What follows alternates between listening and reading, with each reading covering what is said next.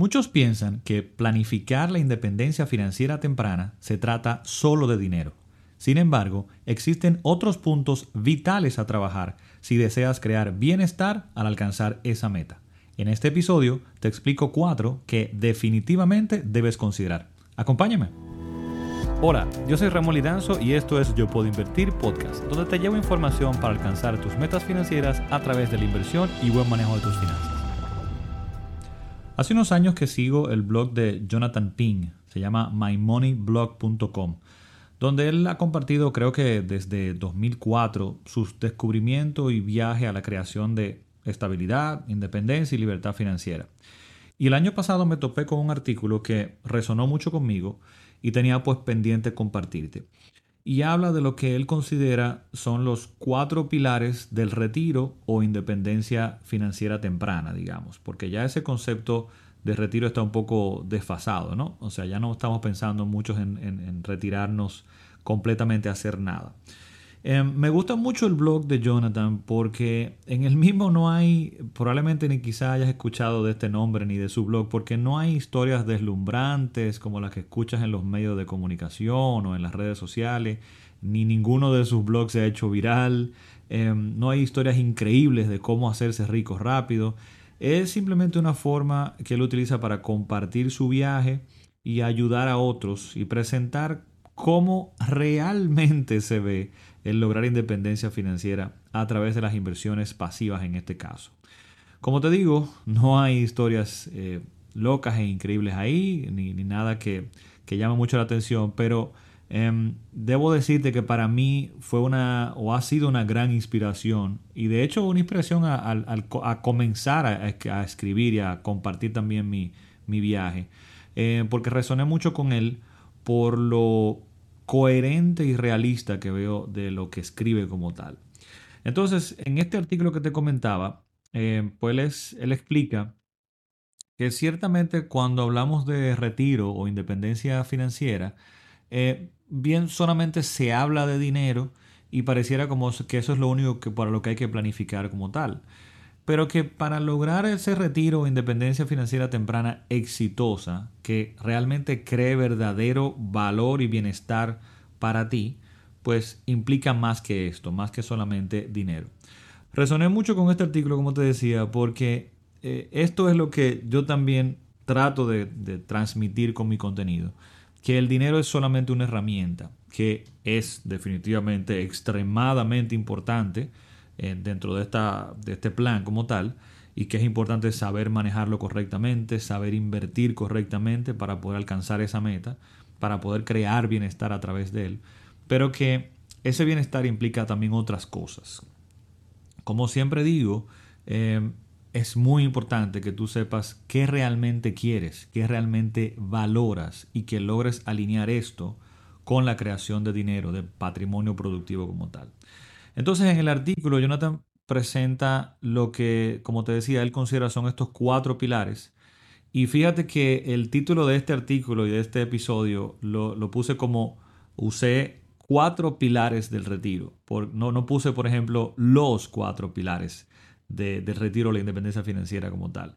Por esto, porque al final pienso que eh, estos cuatro de Jonathan eh, él presenta, o sea, resuena mucho conmigo y me parecen definitivamente cuatro pilares esenciales. Sin embargo, definitivamente entiendo que estos podrían ser diferentes para otras personas o bien que podrían ser tres de estos que están acá y terminen siendo cinco para ti. Y nada, el punto es que te voy a compartir aquí, te voy a presentar estos cuatro y te voy a presentar para cada uno de ellos cómo los veo, qué pienso, mi visión en ese sentido de cada uno de ellos.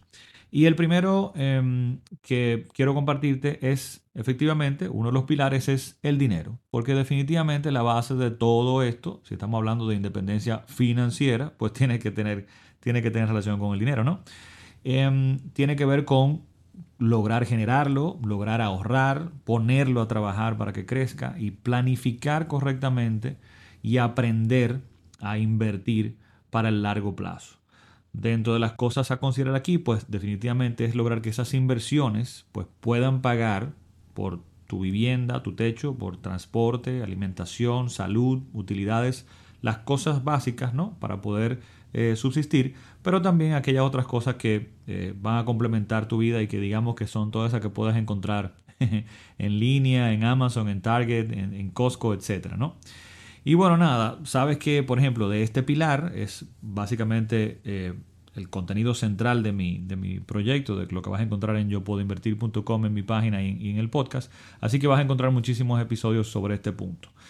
El segundo pilar que quiero compartirte aquí es eh, lograr salud, lograr mantener buena salud. Y creo que esto lo, lo comento y como decimos en República Dominicana, lo escuchas y como que se cae de la mata, porque parece súper obvio, ¿no?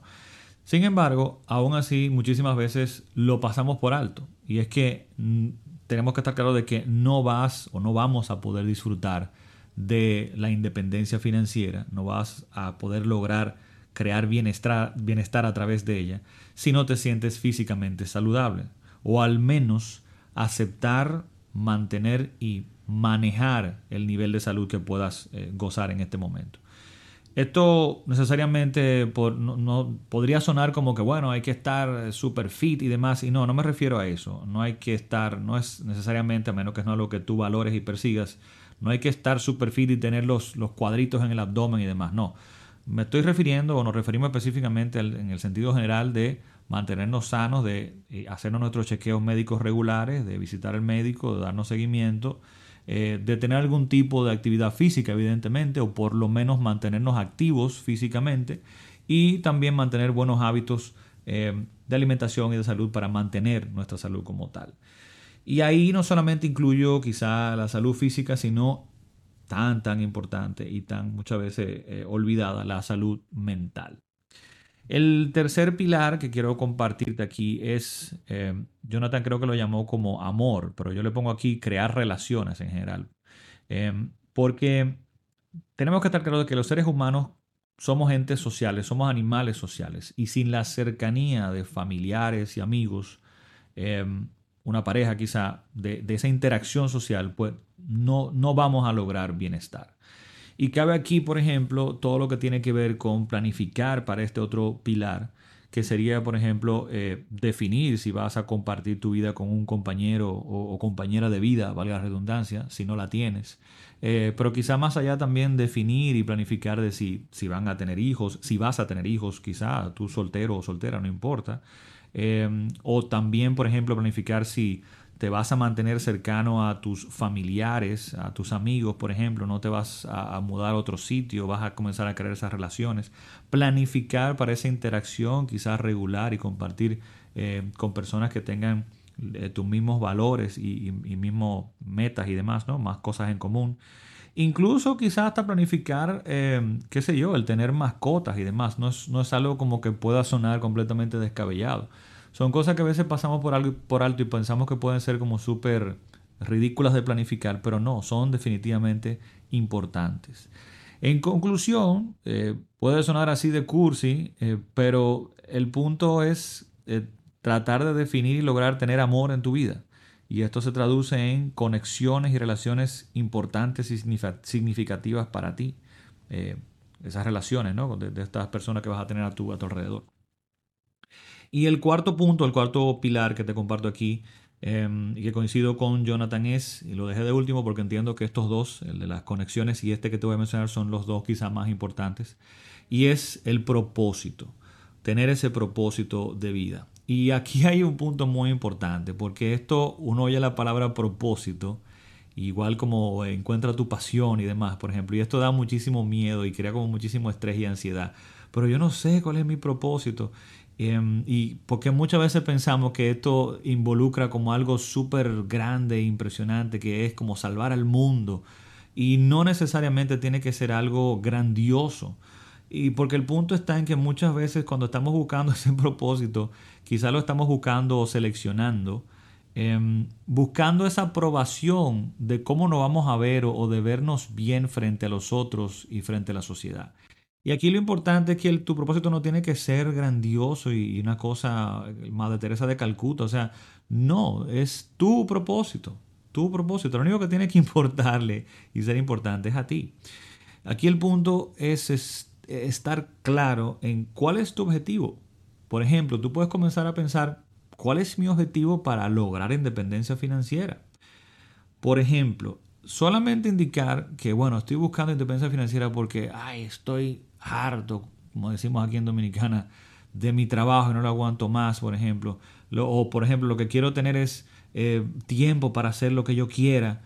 Este objetivo y definición no es suficiente. Debes tener algo más concreto y más específico. ¿Qué es lo que vas a hacer con ese tiempo? ¿Qué es lo que realmente quieres hacer? Y debes planear para eso. Y como te digo, no tiene que ser nada grandioso. Es simplemente, ok, me voy a dedicar a, una, alguna pasión, voy a escribir, por ejemplo, voy a tener un emprendimiento, eh, voy a hacer un cambio de carrera, voy a saber hacer trabajo social o comunitario o alguna causa específica, por ejemplo. Eh, simplemente voy a criar a mis hijos, me voy a dedicar en estos próximos 10 años a criar a mis hijos y acompañarlos en este proceso. Voy a hacer ejercicio, me voy a dedicar a algún tipo de ejercicio de forma más formal voy a viajar, voy a dedicarme a aprender, a leer, no sé. Entonces, lo, interesante es que definas y te haga sentido a ti. Pero como te digo, lo importante es que lo puedas definir, puedas definir cuál es tu meta y puedas buscar la forma de medir ese avance. Porque como seres humanos, para nosotros es muy importante para lograr bienestar, para sentirnos completos, es sentirnos que vamos avanzando y progresando hacia algo. Si no tenemos esa meta, por pequeña que sea, nos va a faltar algo. Entonces, si te fijas, como seres humanos, eh, el proceso de creación de bienestar viene, dando, viene dado como en diferentes etapas. Y cuando vas logrando y cerrando ciertas etapas y cubriendo ciertas cosas, tienes que ir definiendo y planificando para la siguiente.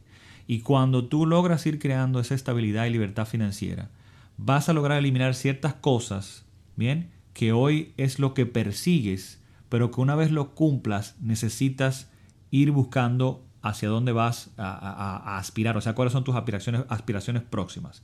Por ejemplo, de primera instancia, la creación de bienestar del ser humano viene dada por la eliminación de la incertidumbre de hoy, que voy a poder proveer para hoy, Bien, voy a poder tener un techo donde dormir hoy, voy a poder tener que comer hoy. Bien, luego viene entonces ya ese, eh, y lo estoy súper sobre simplificando, y también es una visión muy específica que te presento aquí ahora, pero hay diferentes autores y diferentes eh, visiones y dimensiones de ver esto. La pirámide de Maslow, por ejemplo, es una, pero a grosso modo te estoy, te estoy comentando esta, ¿bien? Esta eliminación de incertidumbre hoy luego pasa entonces a, ok, ya tengo cubierto el techo de hoy, tengo la alimentación de hoy, cubro mis necesidades básicas, perfecto. Ahora entonces tengo, me preocupa el futuro y quiero eliminar la incertidumbre del futuro. Entonces, si te das cuenta, cuando vas avanzando en la independencia y libertad financiera, tienes ya eliminada esa incertidumbre de hoy y estás eliminando la incertidumbre del futuro. Entonces, ahora, ¿qué te queda? Necesitas entonces ir buscando y creando ese nuevo propósito, algo a qué aspirar para buscar y sentirnos que estamos avanzando hacia algo. Y de nuevo, antes de estresarte con esto, como te digo, pensando que debe ser una causa solemne, grandiosa, ten pendiente que esto puede y muy probablemente va a ir cambiando en el tiempo. Pero es importante que definas una sencilla, simple, hoy, la que vas a trabajar en los próximos dos, tres años y punto, hasta ahí. Puedes iniciar pensando, ¿por qué deseo alcanzar independencia financiera? ¿Qué valoro que no puedo hacer o alcanzar al día de hoy? Y entonces, ¿cuáles son las cosas que cuando alcance esa independencia financiera voy a, poder hacer que van alineadas a eso que valoro? ¿Cuáles son esas actividades? Una vez vas alcanzando estas, pues entonces probablemente vas a ir encontrando y descubriendo otras. Así que no te estreses, pero ten pendiente que tienes que planificar eh, esta dimensión este pilar también de la independencia financiera. Si no, no vas a lograr crear bienestar con la misma. Bien, pues ahí los tienes. Esos son los cuatro pilares que robo de Jonathan Ping y que siento que están sumamente alineados conmigo y espero que te ayuden a tener una perspectiva de las cosas que debes considerar en tu planificación de la independencia y libertad financiera. En las notas de este episodio te voy a dejar un enlace al artículo original de Jonathan por si pudiese ser de tu interés.